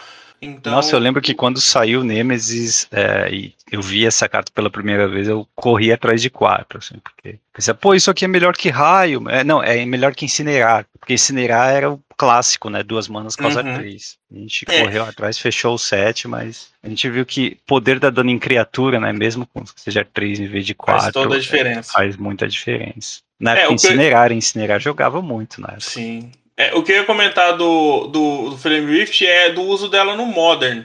É, você acha que ela tem algum espaço? Não. Eu vi, eu não. vi gente comentando de que ela seria útil em, em, versões de Death Shadow que usa vermelho. Não acho, não tem slot. Né, eu também acho que não, eu, porque, né, obviamente o Death Shadow é, é, o, é o primeiro lugar ali que te, você tem vantagem de você ter pouca vida. Mas eu também acho que, mesmo o custo dela sendo é, baixo e ainda causando 4 pontos de dano, eu não acho que. Nem decks é, de burn da vida, né? O melhor deck burn do Modern é Boros e ele splasha branco para duas manas da 4. E o medalhão Boros faz outras coisas também. E ele não dá 4 em você. Né? Ele uhum. dá 4 no oponente. Então não tem como mesmo. Eu acho que não, não, não tem espaço. Né? Em uh, é, 20 anos atrás, quando o Modern estava surgindo, talvez. Mas hoje não. É, eu, eu, pelo menos vejo assim, se, vou, você estaria bastante surpreso se essa carta começar a jogar. Né? E sobre Sim. o Gorila Xamã, ele saiu em alianças, então tem português. É, então eu tava olhando ele aqui também. É, é o Gorila Xamã é interessante para quem não, nunca viu muita carta. Ele era uma daquelas cartas que na mesma edição saiu com duas artes diferentes, né? É, clássico clássico. Cara, falando em reprint para quem é, quer jogar Pauper e não tem condições financeiras de conseguir algumas staples, né? No verde, Patrulheiro Kyrion, cara, tá chegando aqui. Em Modern Horizons 2 ele é incomum, tá? É, então tem dois impactos aí, né? Primeiro, a disponibilidade da carta. Segundo, que ela tá chegando pro Modern, cara. O que, por que Patrulheiro Kyrion é tão bom ele, né? Lembrando, ele é um elfo, ele é uma mano 1, você, você devolve uma floresta para sua mão e desvira a criatura alvo. Só pode Sim. usar uma vez por turno. É, no Pauper ela é fundamental no deck de elfos, obrigatoriamente, né? E obviamente. É, mas ele também é útil no deck, no Stomp também, né? Que aí você consegue.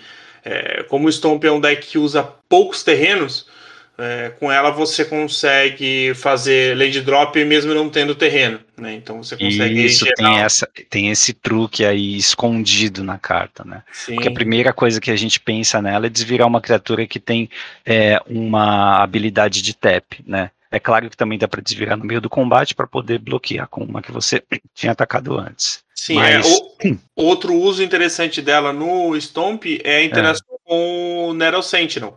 Porque você consegue desvirar ele mesmo sem ter feito uma mágica verde, o que é muito relevante para o deck também. Para poder atacar novamente, né? Exatamente. Então, é, eventualmente você não consegue fazer nenhuma mágica, mas ali você tem um Nero Sentinel equipado com rancor, é, é encantado com rancor. Né? Então você não vai querer perder de engatar aqueles 4 de dano. Né? Exato. Então, no, no você... Commander, qualquer comandante que tepa, por exemplo, a CISA GW, o ISAN também, ela acaba sendo bem forte para poder usar habilidade duas vezes. Né? No Modern, o que, que você acha, cara? Tem alguma a casa já? Cara, eu acho que o fato de, de você desvirar a criatura pode ser útil em algumas em alguns decks, mas assim. Tem elfos, cara. Tem um Lord Elfos, né? O, sim, Arqueodruida é elfo no Modern. Sim, é, acho que assim, é, é um deck é, tribal que não viu muito espaço ainda, né? No, no Modern. É, ela pode ajudar bastante esse tipo de deck. É, obviamente, né, o fato de desenvolver uma floresta no Modern é interessante, porque você tem é, choque, né? Então você consegue devolver outros terrenos, né, além dos que geram verde. Então, assim, eu acho que ela não tem um lugar exato ainda, mas com certeza é uma carta forte o suficiente para poder melhorar algumas shells que estão meio que estacionadas aí podem, e podem evoluir, né? Cara, no momento eu penso apenas em elfos, mas é, imagino que outras criaturas de, de TEP uh, precisam da, do, do, suporte do patrulheiro. Sem falar que devolver uma floresta para mão vai ser interessante com um terreno novo que está chegando também, tá? Que aí você pode uh, uh, snowballar, né? Mas além disso, uma baita carta que chegou agora, né, no Modern, é presença da encantadora, encantamento de três manas, quando você conjura um encantamento, compra uma carta. Isso é muito forte, tá? Mesmo que seu encantamento seja no lado, você compra. É uma staple de deck de encantamento, né? Mas eu acho que ela não vai fazer nada se não tiver uma encantadora de duas manas como a Argotiana, tá? Se for fazer alguma coisa, vai ser numa chão que você vai ter é, várias cartas de uma mana para poder acelerar e jogar isso no turno 2, né? Por exemplo, Top Sprawl, os elfinhos, né, algum druida, algum hierarca, para poder jogar. E assim, é, encantamento é difícil de remover, né? Uhum. E é, comprar uma carta a cada encantamento te permite snowbolar, né? Você vai baixar encantamentozinhos de uma mana, ou de duas, né? E compra carta tal, e aí desvira terreno com Arborelf e tal, e aí é, snowbola, tá? A carta é bem forte nisso. Espero que jogue também um arquétipo legal, mas é, se for apenas isso, né, o pico aqui das encantadoras, eu acho que fica bem difícil para ser competitivo.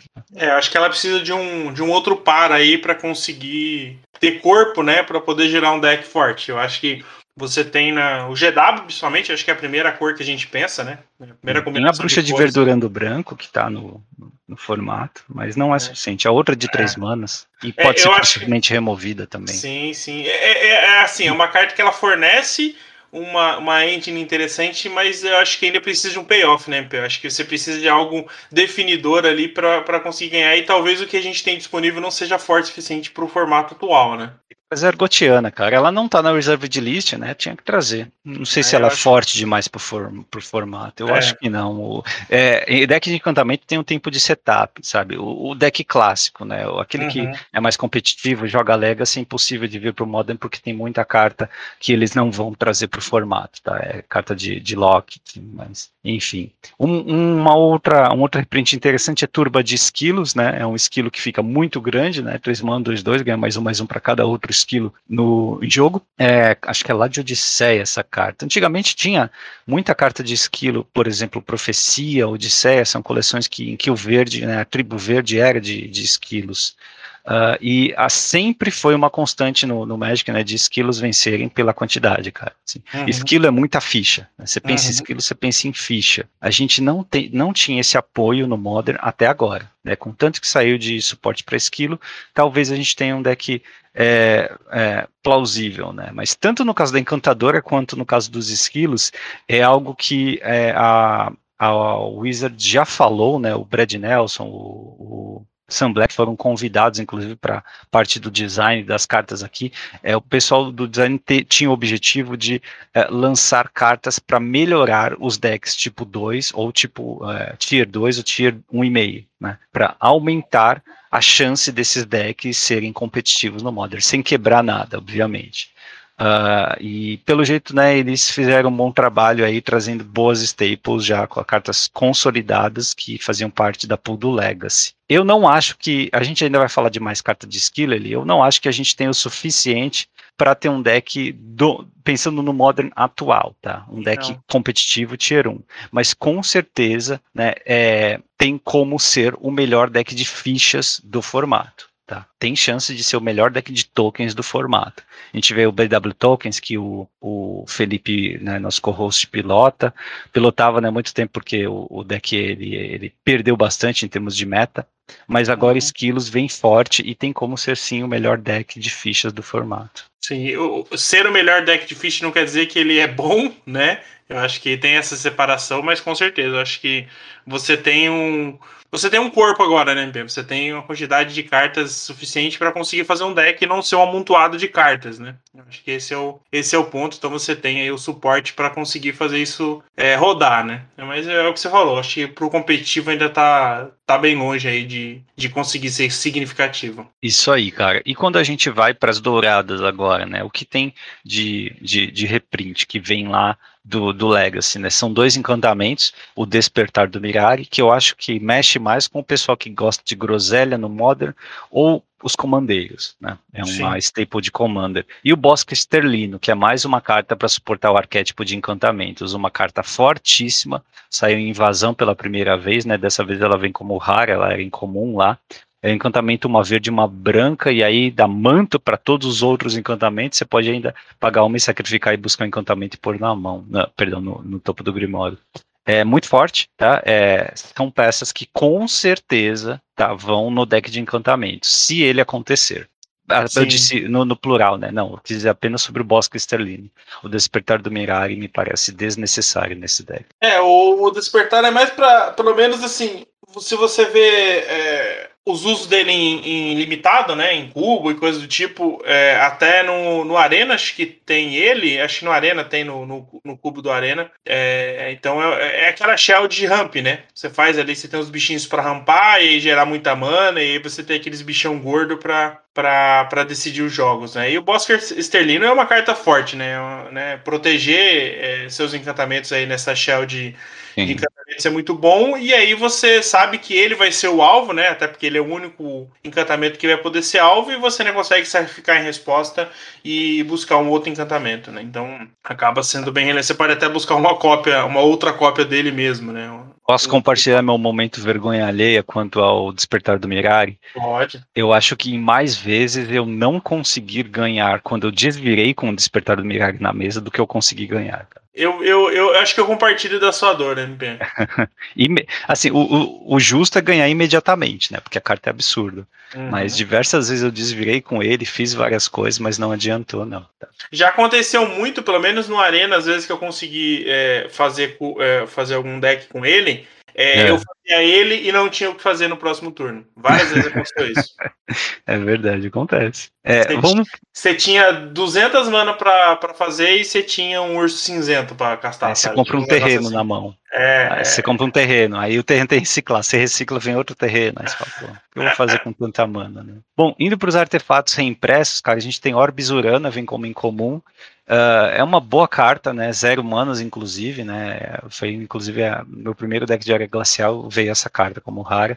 Uh, eu acho que ela tem utilidade bem uh, limitada, mas é uma carta que não é para ser esquecida, tá? Por ser um artefato de zero mana, por ser uma forma de sacrificar os seus terrenos também, ganhar vida, tá? É, é bom saber que ela está no formato, mas não vai quebrar nada, não.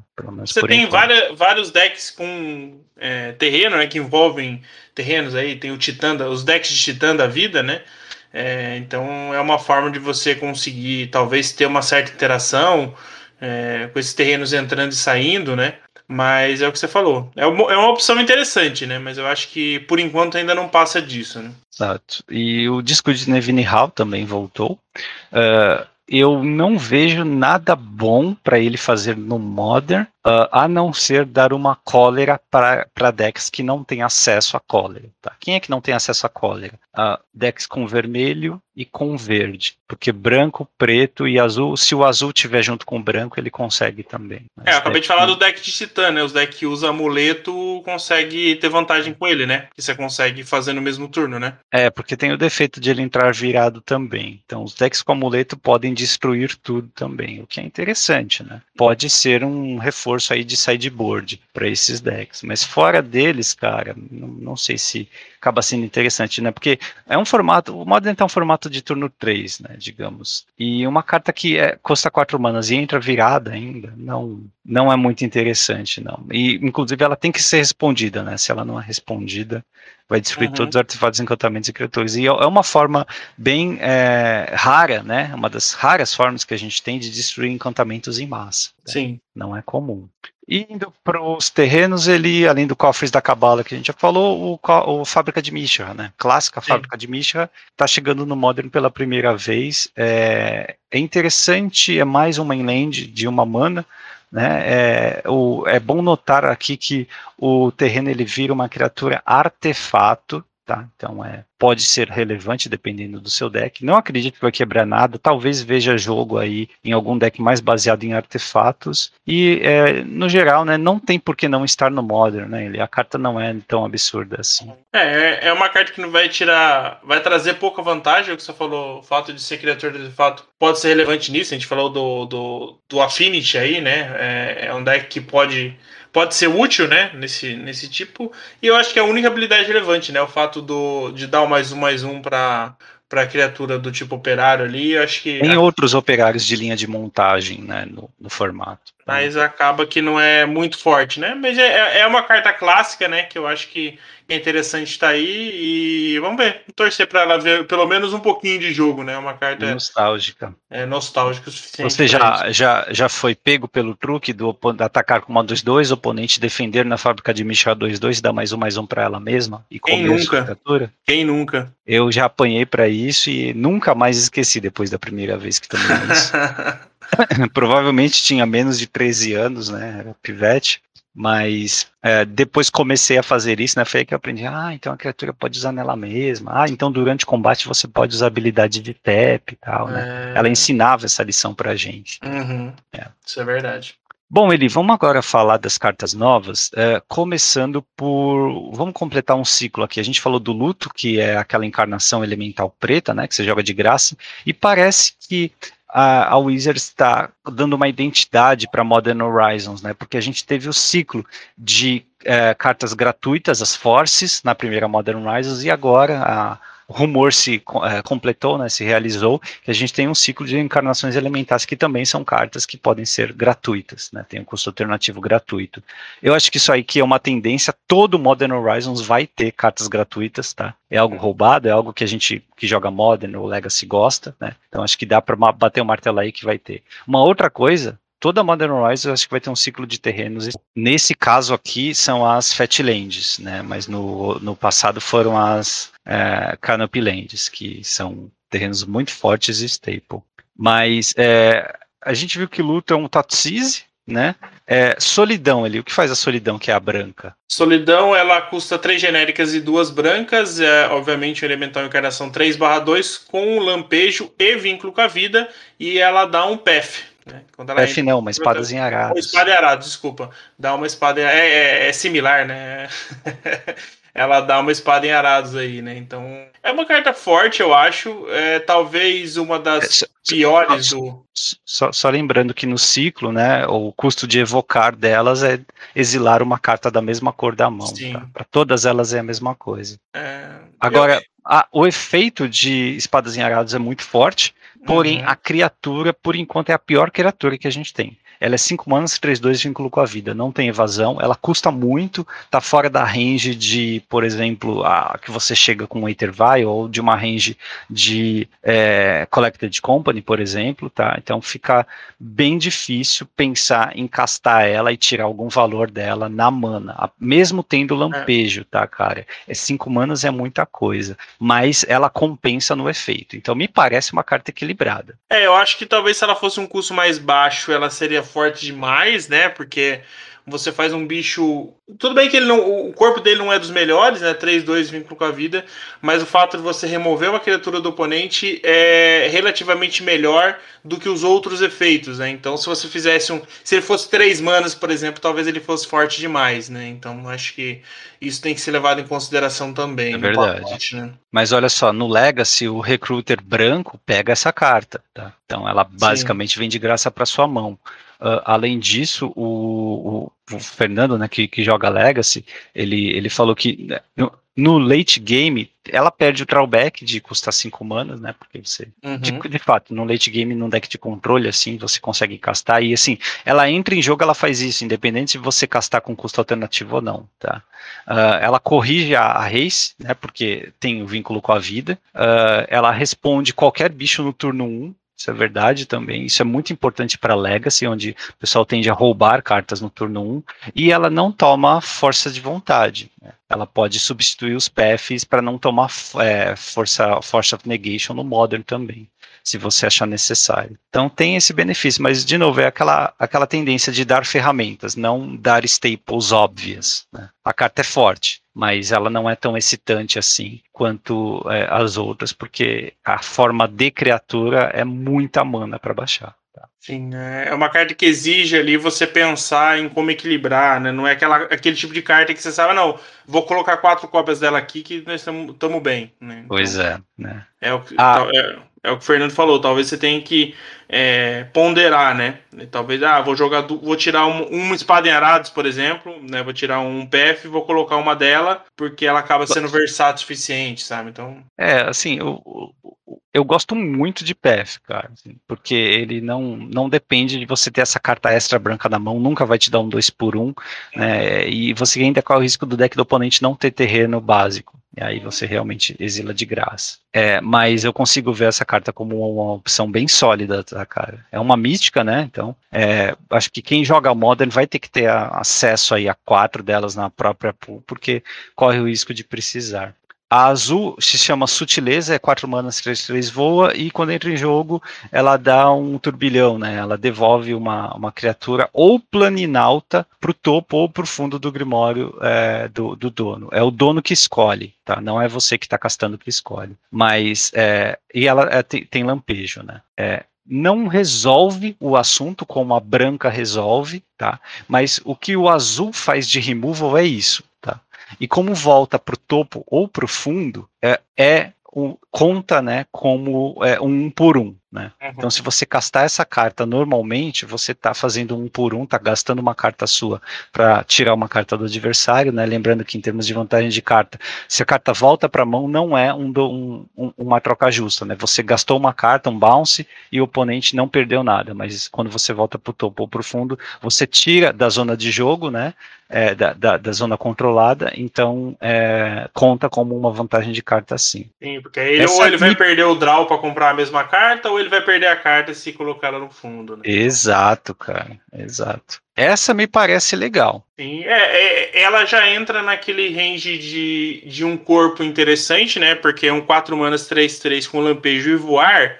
Exato. Acaba não sendo tão ruim em termos de, de no, no custo-benefício, né? Então acaba é, melhorando o, uso da carta. Eu falei eu aqui acho... que devolve, desculpa ali, eu falei aqui que devolve criatura, né? É mágica de criatura ou planinalta, tá? É, tá, é, não dá um balse na criatura, né? É só é. quando ele tá na, tá na pilha ainda. Mas eu acho que o grande diferencial.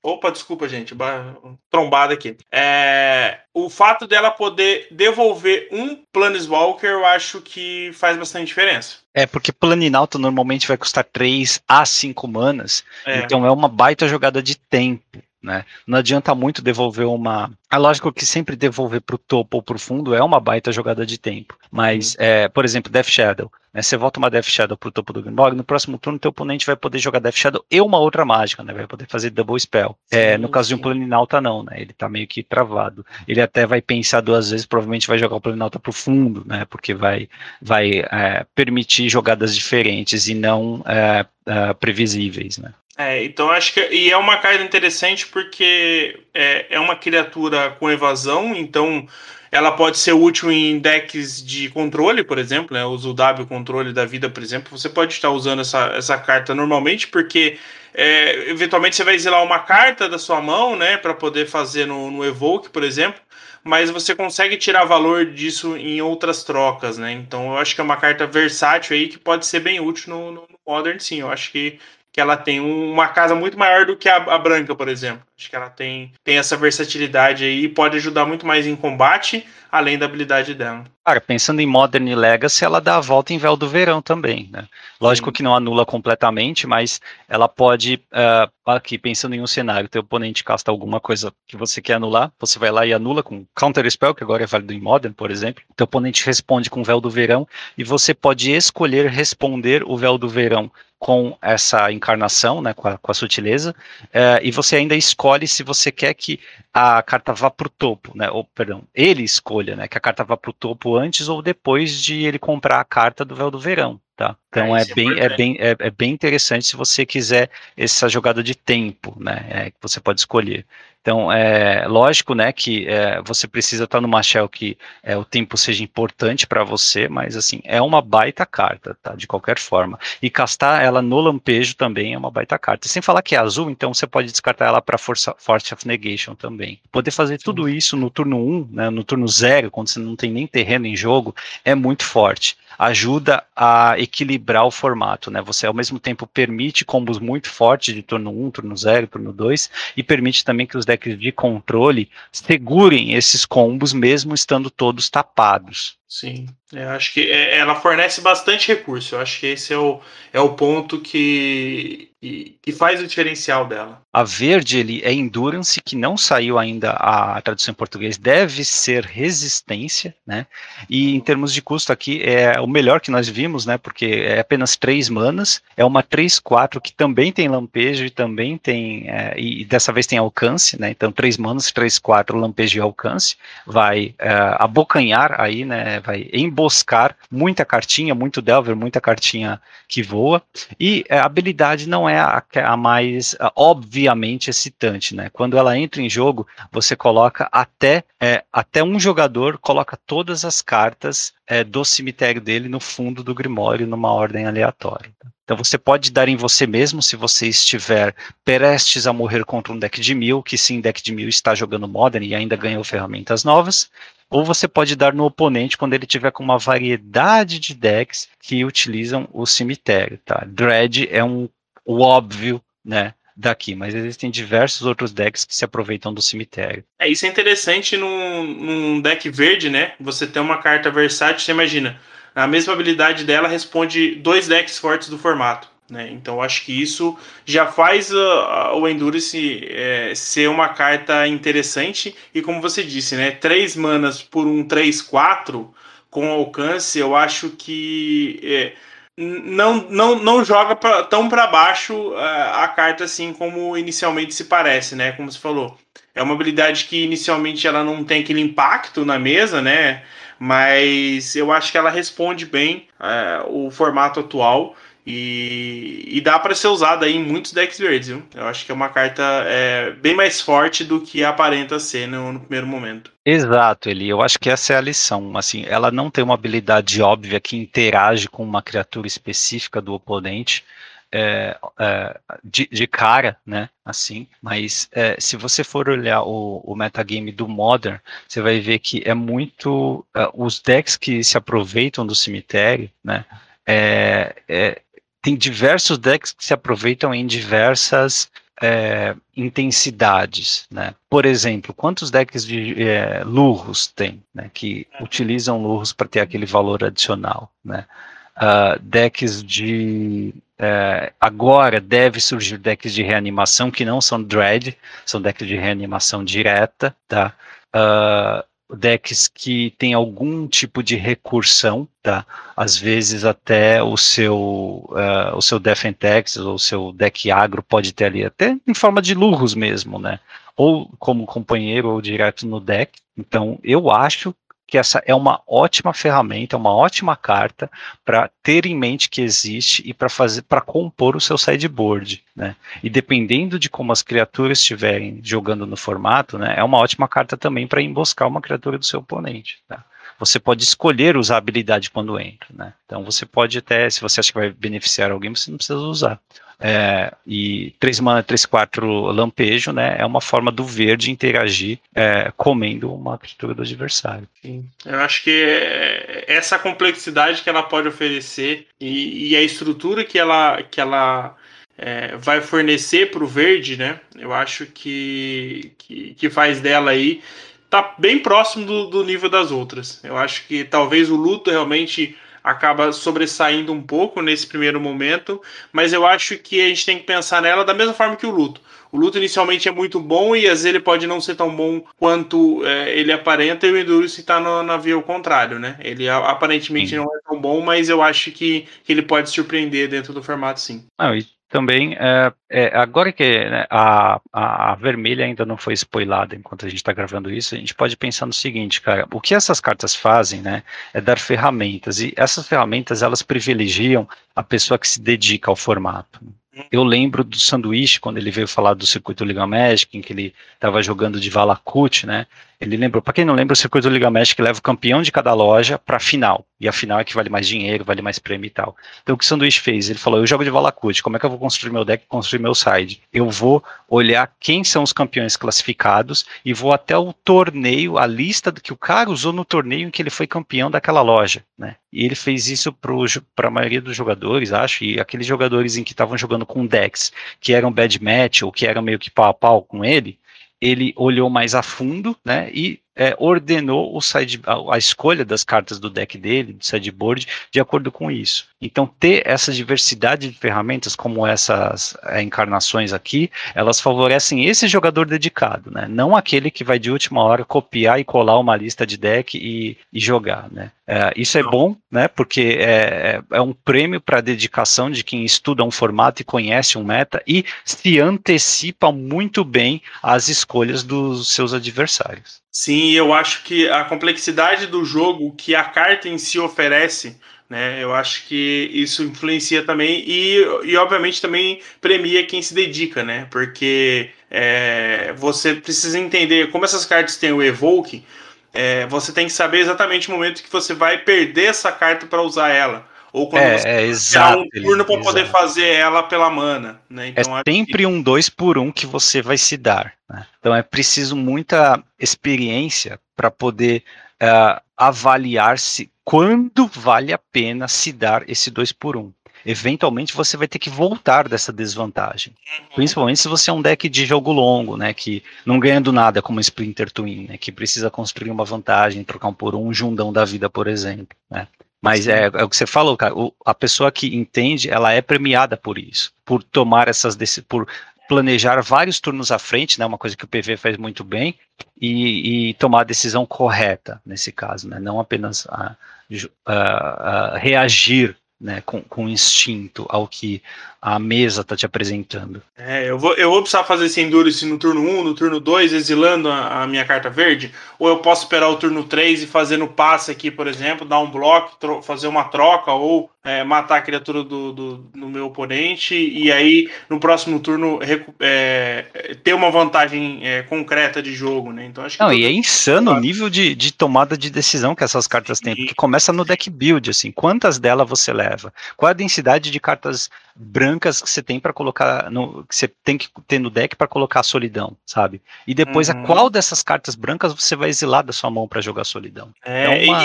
e, e, eu acho isso importante porque, por exemplo, se você é, tá num deck, você fala assim, bom, é, meu deck precisa de quatro cópias dessa dessa encarnação, beleza? Então você já parte desse pressuposto.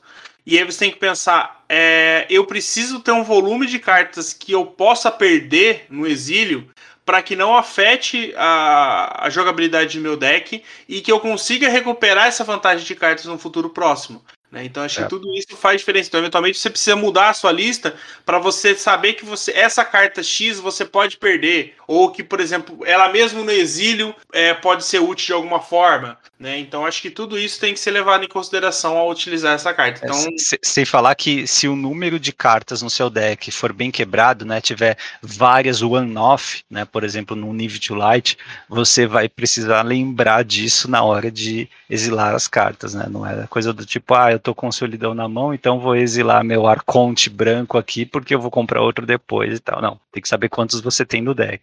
Sim, Isso é sim. é mais uma forma de, de pensar. Ah, então, é, assim, as cartas são insanas, tá? Todas elas, não tem nenhuma ruim, não. Todas elas, mesmo um chupacabra com lampejo, como a solidão, são cartas ótimas, tá?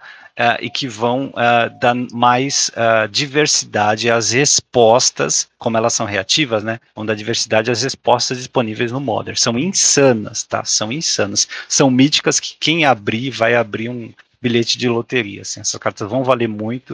Uh, e assim, é, é perigoso se alguma não jogar imediatamente ali. Porque eventualmente elas vão ver jogo. Tá? Isso, como são míticas, né? É interessante guardar elas para quem tiver, quem quiser mesmo ter acesso. E elas têm como ver jogo no Legacy e no Vintage também, não são apenas Modern. Então é bom lembrar disso na hora de decidir se vai passar ou se vai comprar uma delas. Sim, é, acho que se você joga qualquer um dos dois formatos, o seu objetivo é, é, ter um playset das cores que você tem, tem pool, né? Que você tem algum deck aí. Eu acho que é, é, é bem relevante você ter essas cartas porque elas é, com certeza ela vai ser aquele tipo de carta que ela vai num período ela vai ver muito jogo no outro período ela não vai ver muito jogo e você vai ter que estar preparado para ter e preparado para jogar contra né então acho que Perfeito. Você precisa equilibrar isso né então acho que estude bem o seu deck avalie bem porque eu acho que é um investimento que você não vai perder de forma alguma né se você quer comprar single por exemplo e, e você que tire né, como sorte, eu acho que é uma carta que você é, pode passar ela no primeiro momento, mas que eu acho que ela só ganha valor com o tempo, né? Principalmente para elas serem, serem míticas, né?